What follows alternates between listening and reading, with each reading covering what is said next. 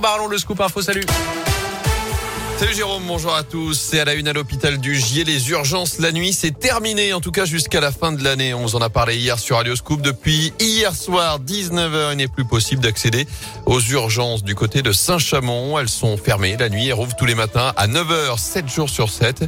Alors selon la direction, les conditions n'étaient plus réunies pour accueillir convenablement les patients en soirée et en nuit profonde. En clair, le personnel manque. L'établissement a d'ailleurs déjà connu une situation similaire cet été. Fermeture de nuit de ces mêmes urgences pendant deux mois. Au total, près de 80 000 habitants sont potentiellement impactés. Alors comment cela va fonctionner jusqu'au 31 décembre prochain? Les explications d'Abiba Wali, secrétaire général CGT de l'hôpital du Gier. Les personnes peuvent venir à nos urgences toute la journée jusqu'à 19h.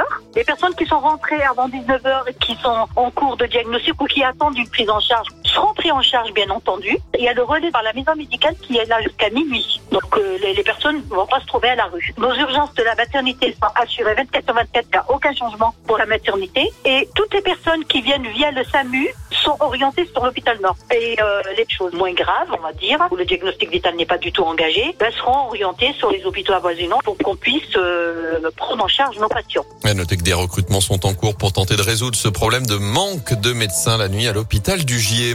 Dans l'actu également, la déception pour les proches de Madama Diawara, ce jeune malien accueilli pendant deux ans par un couple en Haute-Loire. Il a été condamné hier en son absence à deux mois de prison avec sursis, notamment pour usage de faux documents. Madama Diawara qui a disparu depuis euh, plusieurs semaines. Sa famille d'accueil est sans nouvelles de lui.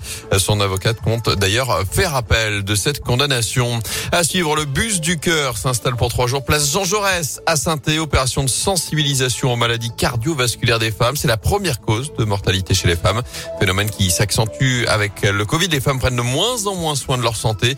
Des dépistages gratuits sont organisés jusqu'à vendredi, notamment pour les femmes en situation de précarité.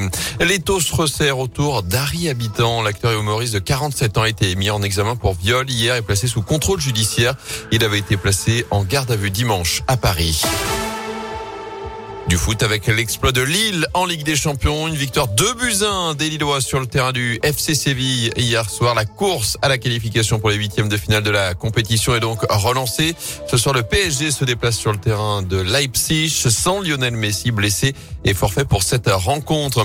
Le verdict en fin de matinée pour nos clubs de la Loire et de la Haute-Loire. Le tirage au sort du septième tour de la Coupe de France aura lieu à partir de 11h30. Septième tour qui marquera l'entrée en liste des clubs de Ligue 2. Les matchs auront lieu les 13 et 14 14 novembre. Deux clubs de la Loire sont encore en lice, Côte-Chaude et Andrézieux.